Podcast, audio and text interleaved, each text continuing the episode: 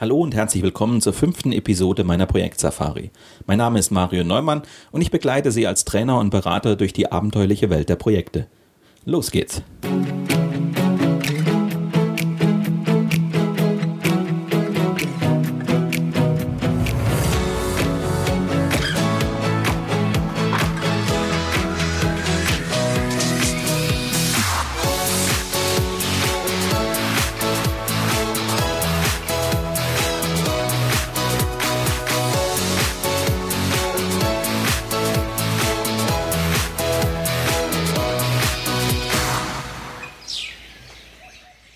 der heutigen Sendung steigen wir ein in die zweite Etappe der Projektsafari.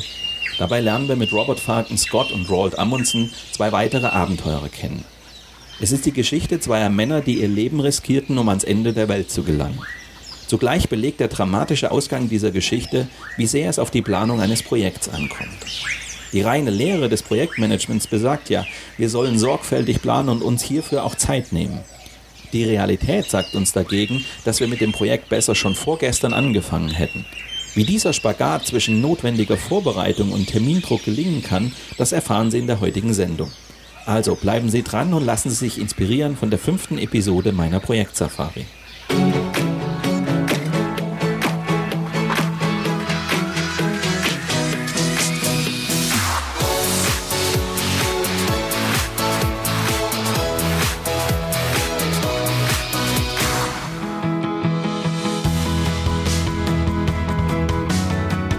Folge 5. Die Etappe 2 beginnt. Der Abenteuerplan. Das Geheimnis erfolgreicher Projektplanung.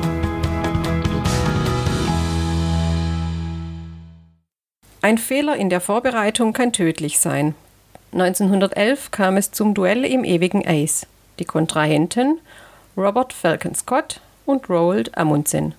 Es ist die Geschichte zweier Männer, die ihr Leben riskierten, um ans Ende der Welt zu gelangen. Zugleich belegt der dramatische Ausgang dieser Geschichte, wie sehr es auf die Planung ankommt. So paradox es klingen mag, gerade eine Expedition ins Ungewisse verlangt eine kluge Vorbereitung. Eine Planung für das Unplanbare. Der Engländer Robert Falcon Scott sollte dem britischen Empire den Ruhm sichern, als erste Nation den Südpol zu erreichen. Während er an Bord der Terra Nova Richtung Süden segelte, erreichte ihn die Nachricht von einer norwegischen Expedition. Der Polarforscher Roald Amundsen, angeblich unterwegs zum Nordpol, war in Wirklichkeit ebenfalls auf dem Weg zum Südpol. Ein dramatischer Wettlauf begann. Um sein Ziel zu erreichen, setzte Scott auf Ponys und Motorschlitten. Mit Ponys war auch schon der britische Polarforscher Ernest Shackleton aufgebrochen, der es wenige Jahre zuvor bis weit nach Süden geschafft hatte und mit seinen vier Begleitern nur 180 Kilometer vor dem Südpol aufgeben musste. Scott nahm an, dass die Ponys ihm gute Dienste erweisen würden. Besonders stolz war er aber auf die drei Motorschlitten, die er als Trumpf auf dem langen Weg durchs Eis ansah. Doch schon beim Ausladen brach einer der Motorschlitten durchs Eis und versank im Meer.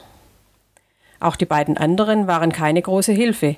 Die Technik erwies sich in der extremen Kälte als anfällig.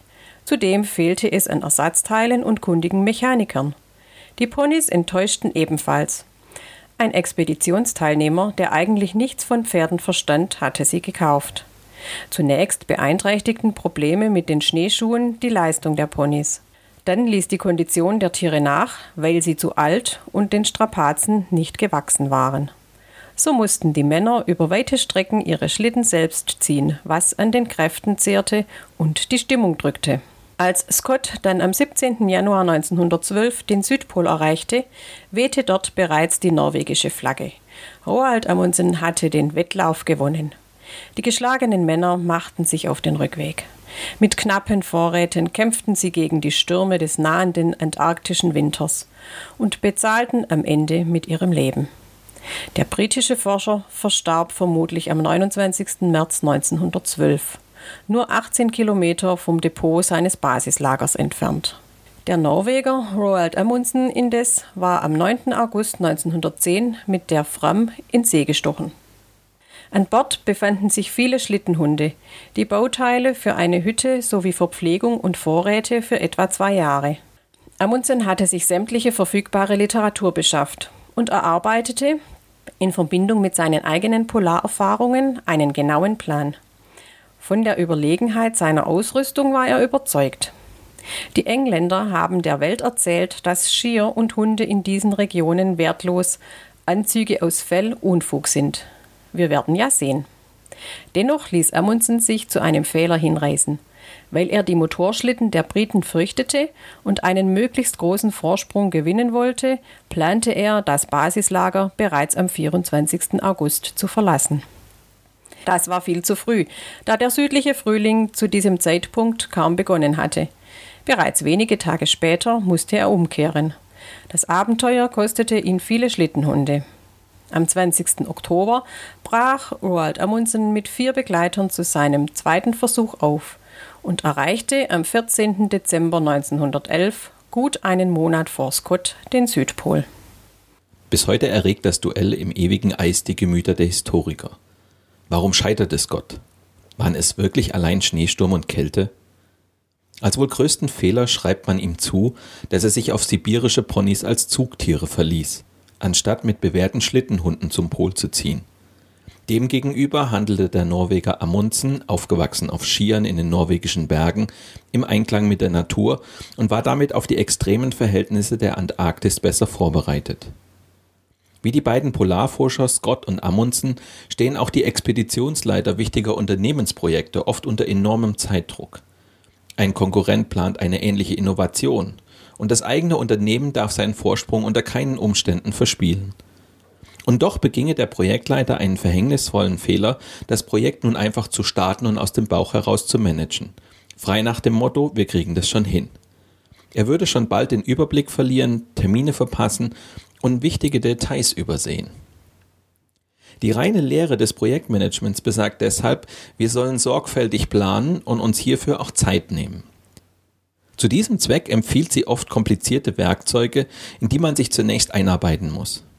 Die Realität sagt dem Projektleiter dagegen, dass er mit dem Projekt besser schon vorgestern angefangen hätte. Wie gelingt dieser Spagat zwischen notwendiger Vorbereitung und Termindruck?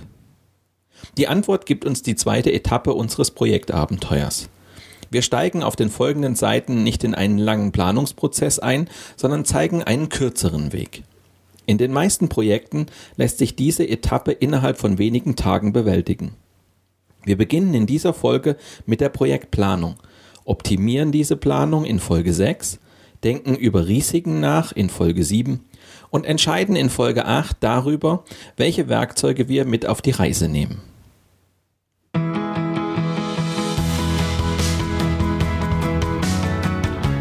Folge 5.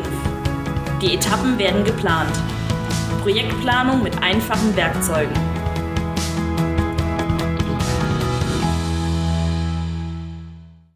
Ein Fehler bei der Planung kann zu erheblichen Verzögerungen führen. Die Projektziele sind dann nicht mehr zu halten, die Folgen manchmal verheerend. Diese Erfahrung machte ein Projektleiter, der für die Einführung einer neuen Fertigungsanlage in einem mittelständischen Metallbaubetrieb verantwortlich war. Ein Detail, nämlich die Vorbereitung der Produktionshalle, hatte sich um nur zwei Tage verzögert. Nun ergab eins das andere. Das vom Lieferanten reservierte Montageteam war über Wochen verplant, sodass sich die Installation der Maschinen um einen vollen Monat verspätete. Die Produktion konnte nicht wie geplant anlaufen, wichtige Aufträge gingen verloren, der Wettbewerb gewann Marktanteile. Probleme und Verzögerungen gibt es fast immer. Das gilt insbesondere für Projekte, bei denen ein Unternehmen Neuland betritt. Dem Projektleiter fällt es dann schwer, den Ressourcenbedarf und die eigenen Arbeitsleistung einzuschätzen. Nur das Ziel klar vor Augen zu haben und einen Balkenplan zu erstellen, reicht nicht aus. Wie schnell ein Projekt aus dem Ruder laufen kann, zeigt die Erfahrung eines Baumaschinenherstellers. Eine Mitarbeiterin aus der Entwicklungsabteilung leitete hier die Entwicklung eines neuen Produkts. Zügig hatte sie ihre Vorstellungen des Projektablaufs in einen Terminplan umgesetzt. Ihr war klar, dass die neue Baumaschine am Ende vermarktet werden musste. Deshalb plante sie auch eine Werbekampagne als eigenes Arbeitspaket direkt nach dem Produktionsanlauf ein. Sie versäumte es jedoch, sorgfältig genug zu klären, welche Aufgaben wann erledigt werden mussten. So kam es, dass das Produkt zwar marktreif, die Werbekampagne jedoch noch nicht startbereit war. Die Produkteinführung verzögerte sich um mehrere Monate. Um einen anvisierten Endtermin halten zu können, so zeigt dieses Beispiel, benötigt der Projektleiter einen belastbaren Projektplan. Die Kunst besteht darin, sich nicht in Details zu verlieren, aber dennoch alle wesentlichen Zusammenhänge zu berücksichtigen.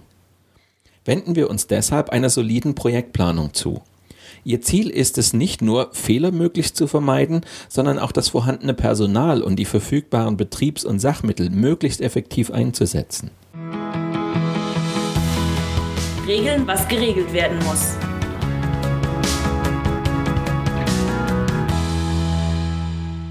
Je nach Ausgangslage können Sie bereits auf einige Vorarbeiten aus Etappe 1 zurückgreifen. Wenn Sie gegenüber einem externen Auftraggeber ein Angebot erstellen mussten, haben Sie hierfür das Projekt schon grob geplant, um den Zeit- und Kostenaufwand kalkulieren zu können. Andernfalls verfügen Sie zumindest über eine Projektskizze, in der die Ziele des Projekts dargelegt sind. Davon ausgehend überlegen Sie nun die Vorgehensweise. Welcher Weg soll eingeschlagen werden? Welche Aktivitäten sind notwendig? Und welcher Aufwand ist damit verbunden? Um auch in einem umfangreicheren Projekt den Überblick über Inhalt, Ergebnisse, Termine und Kosten zu behalten, helfen verschiedene Planungswerkzeuge. Vermeintliche Experten propagieren gerne aufwendige Projektmanagement-Tools. Wie die Erfahrung zeigt, genügen jedoch fünf einfache Planungswerkzeuge, um auch ein umfangreiches Projekt vollständig in den Griff zu bekommen. Meilensteinplan, Strukturplan, Terminplan, Netzplan und Balkenplan. Regeln, was geregelt werden muss.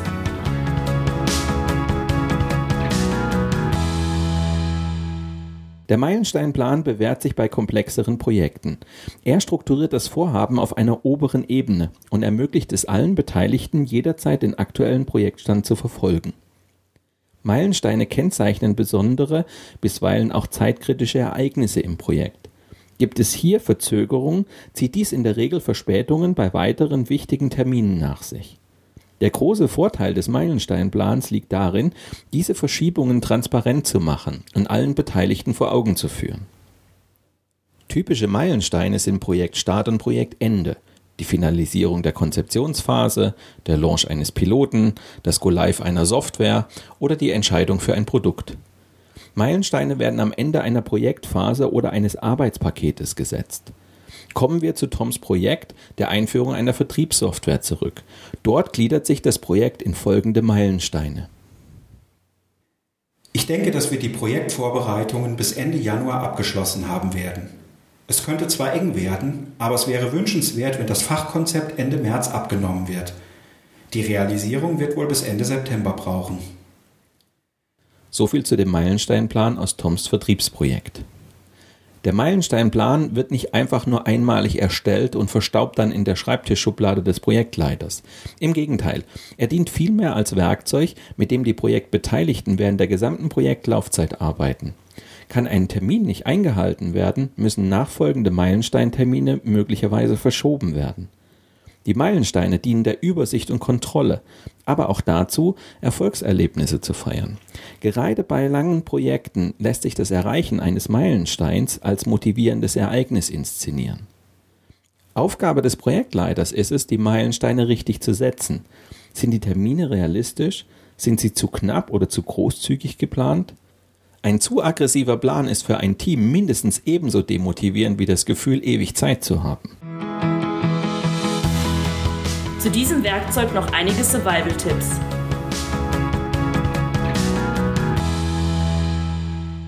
Bei umfangreichen Projekten ist es oft schwierig, den Überblick zu behalten oder sich in der Komplexität der Projektpläne zurechtzufinden. Legen Sie neben dem Projektstart und Enddatum auch wichtige Zwischenergebnisse als Meilensteine fest, zum Beispiel die Abnahme des Fachkonzepts oder die Verfügbarkeit des Prototyps. Legen Sie für jeden Meilenstein fest, welche Aufgaben erfüllt und welche Ergebnisse erreicht sein müssen. Wenn sich ein Meilensteintermin nicht einhalten lässt, verschieben Sie, falls notwendig, in aller Transparenz auch die nachfolgenden Meilensteine.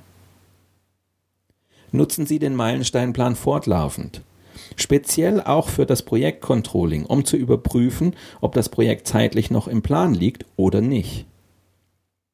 Nutzen Sie den Meilensteinplan als Möglichkeit, zusammen mit Ihrem Team Erfolgserlebnisse zu feiern. Das motiviert, gerade auch in langen Projekten.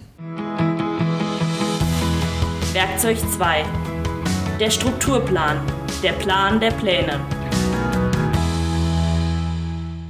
Nachdem wir uns mit dem Meilensteinplan einen Überblick verschafft haben, gehen wir nun tiefer ins Detail. Wir erfassen jetzt alle Aktivitäten, die zur Erreichung der Projektziele notwendig sind. Der daraus entstehende Projektstrukturplan stellt einen Schlüsselbestandteil des Projekts dar. Er organisiert die Arbeit des Teams in überschaubaren Arbeitspaketen. In meinem Buch finden Sie das Beispiel eines Strukturplans mit drei definierten Ebenen. Im Projektstrukturplan ist auf der obersten Ebene das Projekt als Ganzes zusammengefasst. Darunter folgen die Teilprojekte und die Arbeitspakete. Den einzelnen Teilprojekten und Arbeitspaketen lassen sich Budgets sowie Zeit- und Kostenannahmen zuweisen. So bleibt der Überblick nicht nur auf die organisatorische Struktur beschränkt, sondern erlaubt auch detaillierte Aussagen über andere Rahmenparameter des Projektes. Erfahrene Projektleiter bezeichnen den Projektstrukturplan gerne auch als den Plan der Pläne, weil er ihnen in vielerlei Hinsicht nützliche Dienste erweist.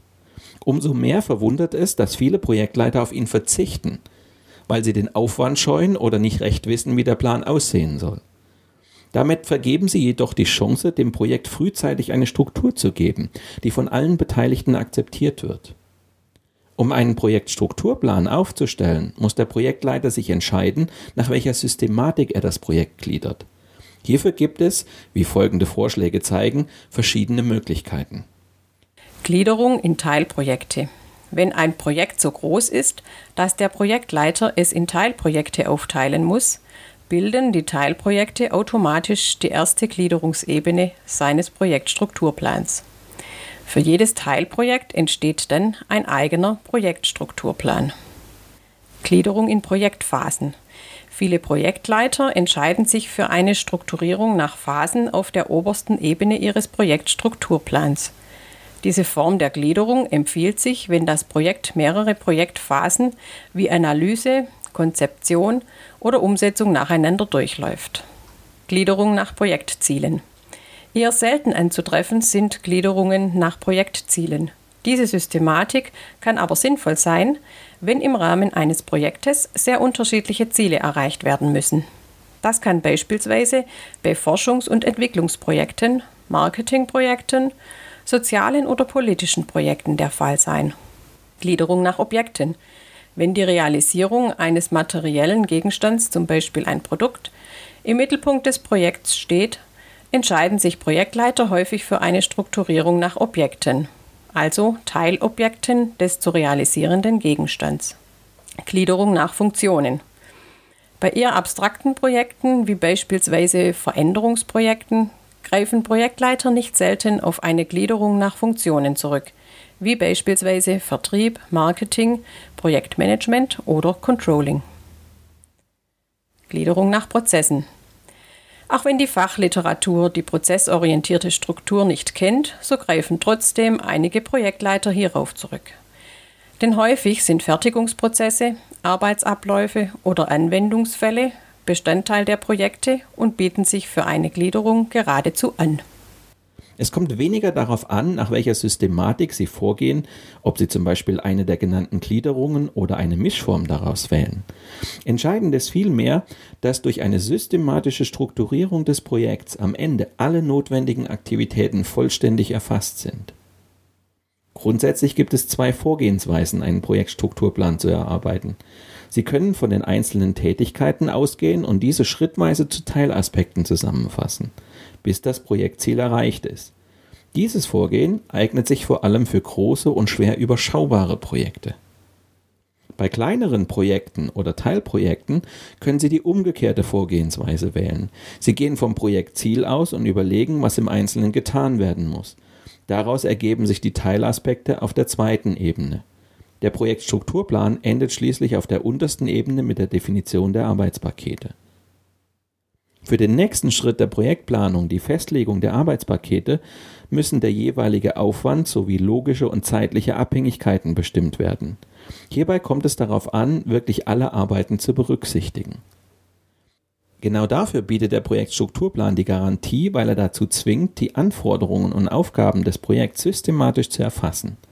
Nicht selten deckt die strukturierte Aufbereitung des Projekts vergessene Aufgaben auf oder macht auf Risiken aufmerksam, die man bislang übersehen hatte.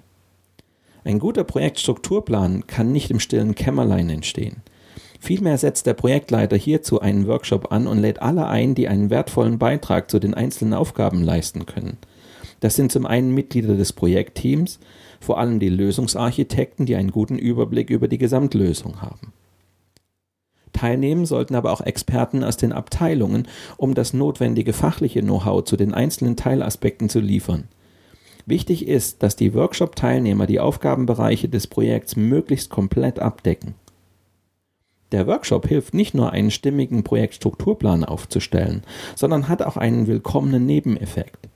Indem Teammitglieder und Stakeholder bereits in dieser frühen Projektphase mitarbeiten, lernen sie den Plan der Pläne kennen und haben alle den gleichen Wissensstand. Manche Diskussion um Begriffe und Inhalte lässt sich bereits jetzt austragen. Auch im weiteren Projektverlauf leistet der Projektstrukturplan wertvolle Dienste. Er lässt sich zum Beispiel als Indikator für den Projektfortschritt nutzen, indem man den Arbeitspaketen Farben zuweist. Rot steht dann für verspätete, gelb für gefährdete, grün für planmäßig verlaufende und blau für abgeschlossene Arbeiten.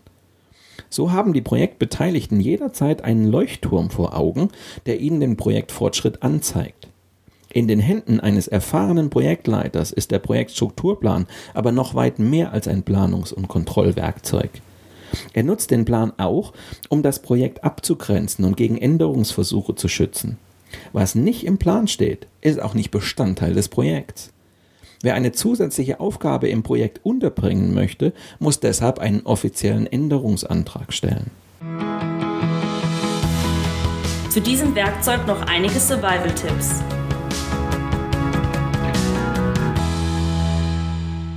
Gerade in großen, komplexen Projekten tauchen oft Arbeiten auf, die man bei der Planung vergessen hat. Folge davon können erhebliche Verzögerungen im Projektablauf sein. Bilden Sie alle projektrelevanten Teile in einem Projektstrukturplan ab. Die hierarchische Darstellung liefert einen verständlichen Überblick über alle notwendigen Arbeiten im Projekt.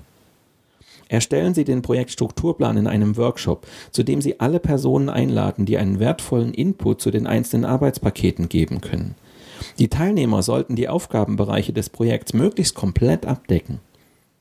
Sobald Sie einen groben Überblick über das Projekt haben, zerlegen Sie es Schritt für Schritt in Teilaspekte und leiten Sie daraus die Arbeitspakete ab.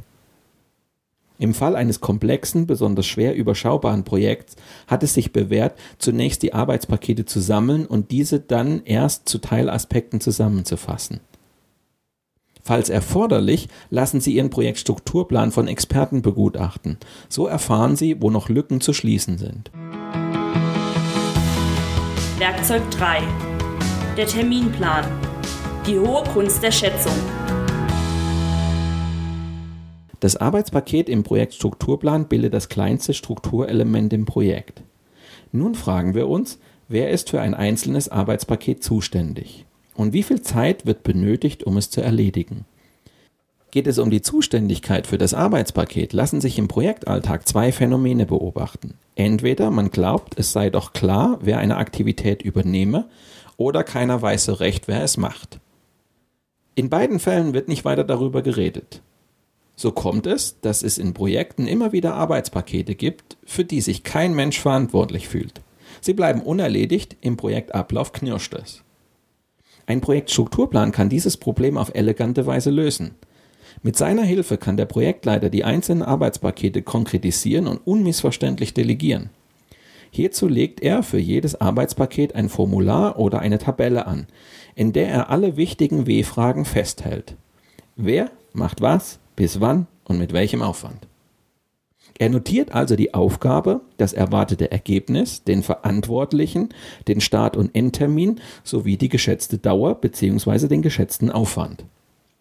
Die große Kunst liegt darin, die Termine für die einzelnen Arbeitspakete realistisch einzuschätzen. Veranschlagt der Projektleiter den Aufwand zu niedrig, droht ein finanzieller Verlust. Mit einer zu hohen Schätzung zieht sich das Projekt unnötig in die Länge, was dem Unternehmen Wettbewerbsnachteile und damit ebenfalls Verluste einbringen kann. Wie schwer eine realistische Aufwandschätzung fällt, lässt sich nicht zuletzt daran erkennen, dass die meisten Projekte große Probleme mit dem Endtermin haben. Untersuchungen belegen, etwa ein Viertel der Terminprobleme resultiert aus zu engen Terminvorgaben. Drei Viertel gehen auf eine mangelhafte Terminplanung zurück. Die meisten dieser Terminprobleme haben damit zu tun, dass Dauer und Aufwand leichtfertig geschätzt werden. Was damit gemeint ist, lässt sich an einem einfachen Beispiel illustrieren. Der Projektleiter fragt den Mitarbeiter einer Fachabteilung, wie viel Zeit er für eine bestimmte Tätigkeit benötigt. Der Mitarbeiter schätzt den Aufwand auf maximal 30 Stunden. Prompt läuft in seinem Kopf folgende Rechnung ab. 30 Stunden Aufwand, wir haben jetzt Mitte Januar, Fertigstellungstermin ist Ende Februar, das sind sechs Wochen, das sollte kein Problem sein. Im sicheren Glauben, jede Menge Zeit zu haben, macht er sich erst Anfang Februar an die Arbeit. Übersehen hat er, dass er im Februar für seinen Chef ein wichtiges Konzept erstellen muss und zudem noch eine Woche Skiurlaub hat. Da er nur etwa zwei Stunden pro Tag für das Projekt freigestellt ist, teilt er dem Projektleiter Ende Februar mit, dass er nicht termingerecht liefern kann. Der zeigt keinerlei Verständnis. Wie kann es sein, dass eine Arbeit von 30 Stunden in sechs Wochen nicht zustande zu bringen ist? Hier wurden Aufwand und Dauer verwechselt. Ein sehr häufiger Fehler, auf den die meisten Terminprobleme zurückgehen. Dauer und Aufwand sind nur dann gleich, wenn der Bearbeiter keine anderen Verpflichtungen hat und sich ohne jede Ablenkung der Aufgabe widmet. In der Realität ist das kaum der Fall. Die Dauer einer Tätigkeit daher meist viel größer als der kalkulierte Aufwand.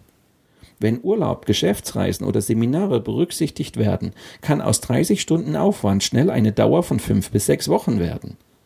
Jeder Projektmitarbeiter muss sich daher genau überlegen, wann er spätestens mit einer Aufgabe beginnen muss, damit er pünktlich fertig wird. In der Praxis wird dies oft übersehen. Ehe sie ihre Aufgabe überhaupt anpacken, sind viele Projektmitarbeiter schon im Verzug, ohne es auch nur zu bemerken. Wenn die Termine dann näher rücken, versuchen sie hektisch auf den letzten Drücker noch Ergebnisse zu erzielen.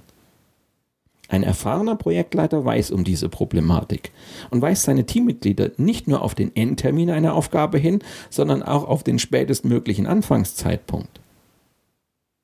Neben dem Kardinalfehler Aufwand gleich Dauer leiden Terminpläne noch unter einer Reihe weiterer Faktoren. So sind Schätzungen häufig politisch bestimmt, um ein Projekt zu verhindern oder zu fördern. Oder der Aufwand wird zu niedrig angesetzt, um den Projektauftrag überhaupt zu bekommen. Gelegentlich gibt der Projektleiter auch aus Angst vor dem Auftraggeber eine Schätzung ab, die diesem gefällt. Ebenso wirken sich mangelnde Fachkenntnisse und menschliche Faktoren wie übertriebener Optimismus oder auch Pessimismus unweigerlich auf die Qualität der Aufwandschätzung aus. Selbst erfahrene Projektleiter, die mit diesen Einflussfaktoren gut umgehen können, müssen bei großen Projekten mit Unwägbarkeiten rechnen. Hierzu zählen beispielsweise die Termintreue von Lieferanten, die Entwicklungszeit technischer Komponenten oder die Änderungswut mancher Beteiligter. Auch Konflikte sowie Änderungen in der Teambesetzung oder im Umfeld des Projektes hinterlassen meist deutliche Spuren im Terminplan. Wie können Sie die Dauer für ein Arbeitspaket einfach und doch zuverlässig ermitteln? Klar ist, dass dies keine Angelegenheit zwischen Tür und Angel sein darf, sondern Einzelgespräche mit den Mitarbeitern erfordert, die diese jeweilige Tätigkeit wirklich einschätzen können. In meinem Buch finden Sie eine detaillierte Übersicht, die ausführlich eine in der Praxis bewährte Vorgehensweise der Schätzung beschreibt, die ein erfahrener Projektleiter innerhalb kürzester Zeit erledigt. Zu diesem Werkzeug noch einige Survival-Tipps.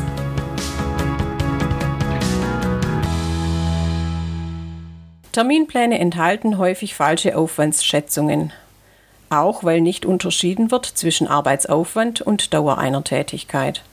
Die Folge sind Terminprobleme im Projekt. Erfragen Sie Schätzwerte niemals zwischen Tür und Angel, sondern vereinbaren Sie einen Termin, um die Schätzungen im Einzelgespräch mit den Betroffenen zu besprechen. Beteiligen Sie Ihre Projektmitarbeiter an der Aufwandschätzung. Wer selbst mitschätzt, hält das Ergebnis für realistisch und ist motiviert, eine Punktlandung zu schaffen. Kalkulieren Sie nicht zu knapp. Kein Mitarbeiter ist zu 100 Prozent in Ihrem Projekt tätig. Setzen Sie sich nach jeder Projektphase mit Ihren Projektmitarbeitern zusammen, um die Ursachen für Planabweichungen zu suchen. Vermeiden Sie dabei jede Schuldzuweisung. Bleiben Sie hart, wenn Sie Ihre Schätzungen abgegeben haben. Wenn man ihnen Zeiten oder Budget kürzen will, sollten sie ihrem Auftraggeber unbedingt Abstriche beim Projektumfang abtrotzen. Führen Sie am Ende des Projekts eine Nachkalkulation durch und spüren Sie die Ursachen für Abweichungen auf. So machen Sie Ihre Schätzungen für das nächste Projekt treffsicherer. Werkzeug 4. Der Netzplan. Alle Arbeiten in der Reihenfolge. Im Projektstrukturplan haben Sie das Projekt in einzelne Arbeitspakete zerlegt und alle zur Zielerreichung notwendigen Aktivitäten aufgeführt. Im Terminplan dann den Zeitaufwand für die Arbeitspakete festgelegt. Nun betrachten Sie den zeitlichen Zusammenhang zwischen den einzelnen Aktivitäten. Welche Aktivität steht wann an? Was hat vor welcher Aktivität zu geschehen? Was kann parallel laufen? Das Werkzeug, um alle Arbeiten in die richtige Reihenfolge zu bringen, ist der Netzplan. Hierzu recherchiert der Projektleiter in enger Zusammenarbeit mit den Fachleuten die Abhängigkeiten und Randbedingungen der geplanten Arbeiten und überträgt sie dann in den Plan. Auch Tom hat einen solchen Netzplan erstellt. Im Buch finden Sie eine Abbildung, die Toms Netzplan vereinfacht darstellt. Ein Netzplan bietet wesentliche Informationen, die Sie im Projektverlauf benötigen. Er ermöglicht zuverlässige Aussagen darüber, wann bestimmte Projektergebnisse vorliegen. Auch können Sie die kritischen Pfade ablesen, also jene Arbeitspakete identifizieren, von denen der Fortgang des ganzen Projekts abhängt. Wird ein solches Arbeitspaket nicht termingerecht abgeschlossen, verzögern sich automatisch alle folgenden Schritte. Schon eine kleine Verzögerung an einer kritischen Stelle kann den sorgfältig ausgetüftelten Projektablauf zur Makulatur machen. In der Praxis wird die Erarbeitung von Zeitplan und Netzplan gerne in einem Schritt zusammengefasst. Dies kann beispielsweise im Rahmen eines Planungsworkshops geschehen, zu dem der Projektleiter alle Beteiligten zusammenholt. Werkzeug 5. Der Balkenplan. Die grafische Darstellung. Wenn im Projektmanagement von einem Projektplan gesprochen wird, versteht man darunter meist das Gantt-Diagramm, benannt nach dem US-amerikanischen Unternehmensberater Henry Gantt, der 1919 verstarb. Es stellt die zeitliche Abfolge von Aktivitäten grafisch in Form von Balken auf einer Zeitachse dar und wird daher oft einfach nur Balkenplan genannt. In meinem Buch habe ich einen beispielhaften Balkenplan abgebildet. Der Balkenplan visualisiert die Ablaufstruktur des Projekts. Es handelt sich quasi um einen grafischen Zeitplan. Der Balkenplan visualisiert die Ablaufstruktur des Projekts. Es handelt sich quasi um einen grafischen Zeitplan. Vorgänge werden über einer Zeitlinie als horizontale Balken gezeichnet und können durch Anordnungsbeziehungen, symbolisiert durch Pfeile, verknüpft werden. Die Aktivitäten werden jetzt erstmals in einem Kalender sichtbar. Es wird deutlich, was wann zu erledigen ist. Der Balkenplan ist mit wenig Aufwand zu erstellen und selbst für einen Laien auf den ersten Blick verständlich. Damit eignet er sich hervorragend, wenn es darum geht, das Projekt vor Kunden, Auftraggebern oder der Geschäftsleitung zu präsentieren. Der Plan ist nichts, die Planung ist alles.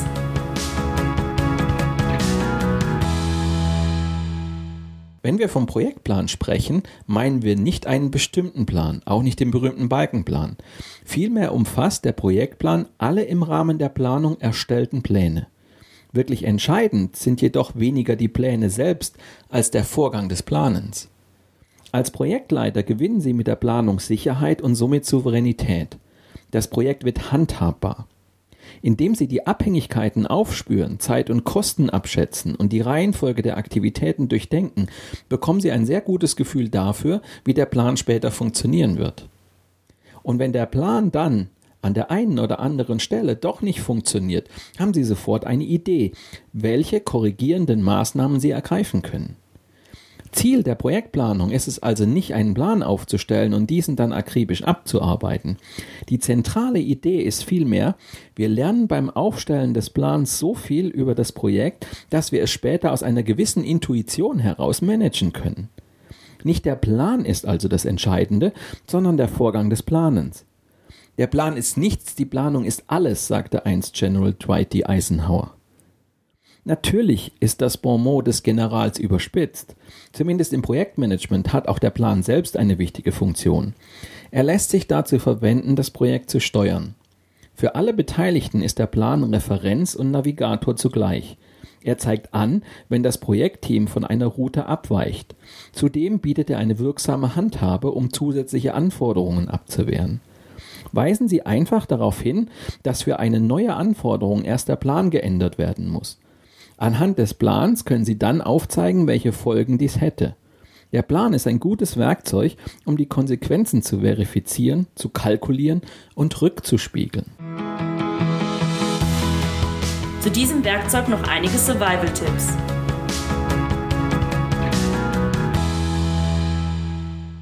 Der Projektleiter und sein Team gehen unvorbereitet in das Projekt. Sie schlagen möglicherweise einen falschen Weg ein und sind auf unvorhergesehene Ereignisse nicht vorbereitet. Verschaffen Sie sich frühzeitig einen schnellen und einfachen Überblick über den Projektablauf. Legen Sie bei wichtigen Zwischenergebnissen Meilensteine fest.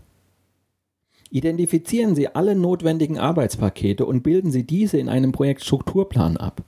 Stimmen Sie den Plan mit allen Beteiligten ab und organisieren Sie auf dieser Basis die Arbeit in Ihrem Team. Ermitteln Sie die logischen Abhängigkeiten der einzelnen Arbeitspakete und legen Sie im Netzplan eine sachlich und zeitlich korrekte Reihenfolge der Arbeitspakete fest. Schätzen Sie für jedes Arbeitspaket die Dauer und den anfallenden Arbeitsaufwand und tragen Sie diese Daten in den Terminplan ein. Bitten Sie bei Bedarf Experten um ihre Einschätzung. Visualisieren Sie die Ablaufstruktur des Projektes in einem Balkenplan. Hängen Sie diesen über Ihren Schreibtisch und nutzen Sie ihn für die Steuerung Ihres Projektes. Machen Sie sich klar, dass die Planung keine Vorhersage ist, denn ein Projektablauf lässt sich nicht vorausberechnen. Die Planung ist vielmehr Ihr wichtigstes Werkzeug. Während der Planung ist es Ihre Aufgabe, bei allen Beteiligten ein Verantwortungsgefühl für das Projektziel zu wecken und gemeinsam einen realistischen Plan aufzustellen. Wenn die Beteiligten ihren Beitrag zum Projekt in der Planung wiederfinden, hat Ihr Projektplan eine gute Chance, von allen akzeptiert zu werden.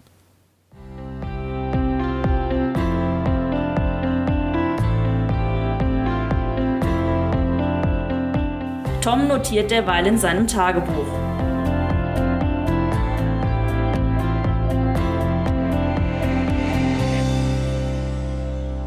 Was für ein Fiasko. Jetzt habe ich mich zwei Tage lang mit meinen Planungswerkzeugen herumgeschlagen, um in diesem etwas unübersichtlichen Projekt nicht schon am Anfang komplett den Überblick zu verlieren. Dann habe ich einige Kollegen eingeladen und ihnen meine Pläne präsentiert. Anstatt sie zu loben, haben sie sie in der Luft zerrissen. Viel zu komplex, völlig unrealistisch. Ich will über meine Arbeitsplanung selbst bestimmen. Und viele andere empörte Bemerkungen prasselten auf mich ein. Als ich nachher mit Karin zusammensaß, wollte sie mir Mut machen. Ich solle doch froh sein, besser lautstarker Widerstand als stillschweigende Sabotage. Einen Tag später schreibt Tom in sein Tagebuch. Nachdem der erste Versuch so gewaltig in die Hose gegangen ist, habe ich heute einen neuen Anlauf genommen. Ich habe Karin, Andreas, Franz und Matthias zu einem Arbeitstreffen eingeladen. Ich wollte die Projektplanung nochmal mit den wichtigsten Projektmitarbeitern durchführen. Karin ist in den letzten Tagen zu meiner rechten Hand und engen Vertrauten geworden. Sie ist von meiner Idee ganz angetan, die Projektplanung im Team durchzuführen. Das Team steht zwar noch nicht fest, aber einige Keyplayers sind für das Projekt schon jetzt gesetzt. Ich habe deshalb auch Andreas eingeladen. Mein Chef hat ihn für die Softwarearchitektur vorgesehen. Das heißt, er soll den Entwurf und die Entwicklung der Softwaremodule des Systems verantworten. Andreas ist ausgewiesener Experte der Standardsoftware, die im Vertrieb eingeführt werden soll. Er steckt voller Ungeduld. Lange genug hat er für die Einführung dieser Software gekämpft. Wenn es nach Karin und Andreas gegangen wäre, dann hätten wir die Projektplanung im kleinen Kreis, also zu dritt gemacht aber ich wollte unbedingt auch Fachwissen aus dem Vertrieb mit einbinden. Ich hatte deshalb meinen neuen Auftraggeber Eberhard gebeten, mir noch zwei Personen zur Verfügung zu stellen, die über die notwendige Expertise verfügen. Seine Wahl fiel auf Professor Matthias aus dem Vertriebscontrolling und Franz, einen erfahrenen Teamleiter aus dem Vertrieb. Zunächst habe ich meinem Team erklärt, was ein Meilensteinplan und Strukturplan ausmacht welche Bedeutung und welchen Nutzen sie für das Projekt haben. Es war mir wichtig, dass alle die gleichen Vorstellungen vom Sinn und Zweck haben. Dann haben wir alle Aktivitäten auf große Post-its geschrieben, und zwar ohne diese gleich zu bewerten. So verschafften wir uns einen schnellen Überblick. Wir konsolidierten die Aktivitäten und sortierten redundante Tätigkeiten aus, dann planten wir weiter. Die Post-its waren hilfreich, auf diese Weise konnten wir nach Herzenslust umsortieren. Im Laufe der Zeit wurde unser Plan immer konkreter. Immer wieder fragten wir uns, ob die Termine zusammenpassen. Wenn nicht, dann haben wir sofort die Terminplanung der Arbeitspakete nachjustiert oder die Meilensteintermine angepasst oder beides. Ich habe nur einen Fehler gemacht. Mit meinen Auftraggebern, also mit Hans-Joachim und Eberhard, hätte ich mich im Vorfeld besser abstimmen sollen. Wir müssen während des Projektes einiges umstellen. Und diese Umstellungen können vermutlich nur zu bestimmten Zeitpunkten im Jahr durchgeführt werden. Ich habe nach dem Workshop zwar einen schönen Meilensteinplan, aber jetzt brauche ich noch das Einverständnis der beiden Manager. Im schlimmsten Fall müssen wir noch einmal umplanen. Das hätte nicht sein müssen, wenn ich mir die Terminvorgaben vorher eingeholt hätte.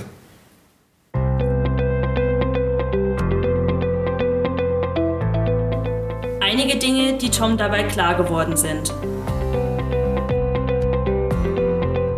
Ich lege von Anfang an fest, wer aus dem Team bei der Erstellung des Projektplans dabei sein soll.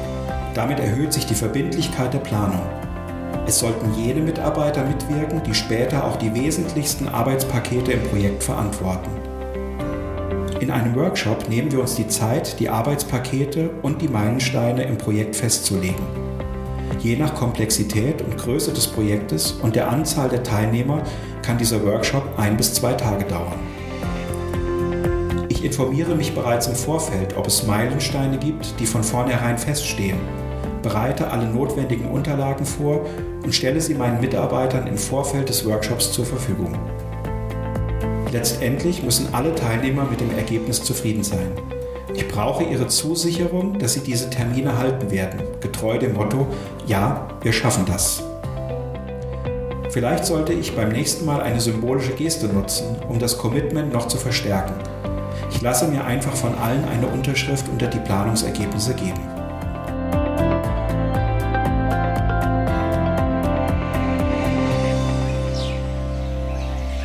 Weitere Informationen zu mir und meiner vielfältigen Arbeit als Trainer und Berater finden Sie auf meiner Internetseite unter www.projektsafari.de. Und wenn Sie Anregungen oder Fragen haben oder einfach nur mit mir ins Gespräch kommen wollen, dann rufen Sie mich an oder schicken Sie mir eine E-Mail. Die Kontaktdaten finden Sie auf meiner Internetseite. In der kommenden Sendung beschäftigen wir uns damit, wie man einen Projektplan optimieren kann. Denn Machen wir uns nichts vor. In vielen Projekten stehen wir als Projektleiter unter einem massiven Termindruck. Und da ist es eine weit verbreitete Unsitte, dass man bei Terminproblemen den Plan kurzerhand passend macht. Termine kürzen, Aufwände reduzieren, so lange bis der Plan die Vorgaben erfüllt. Wie man das Unmögliche doch noch möglich macht, das erfahren Sie in meiner nächsten Sendung. Mit diesem Ausblick endet die fünfte Episode meiner Projektsafari. Danke fürs Zuhören, empfehlen Sie mich weiter und bleiben Sie mir auch während der kommenden Episoden treu.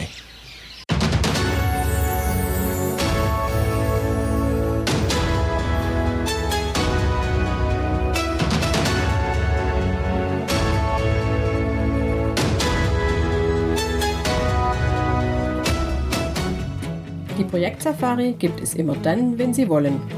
Zum Frühstück, im Auto auf dem Weg zur Arbeit oder abends auf der Couch. Nur zum Einschlafen ist die Projektsafari nicht zu empfehlen. Viel zu informativ. Wenn Sie das alles noch einmal in Ruhe nachlesen möchten, dann empfehlen wir Ihnen das gleichnamige Buch aus dem Campus Verlag. Weitere Folgen dieses Hörbuchs finden Sie in unserem Blog unter projektsafari.de, bei iTunes oder in einigen anderen Podcast-Plattformen. Und neue Episoden gibt es jeden Freitag.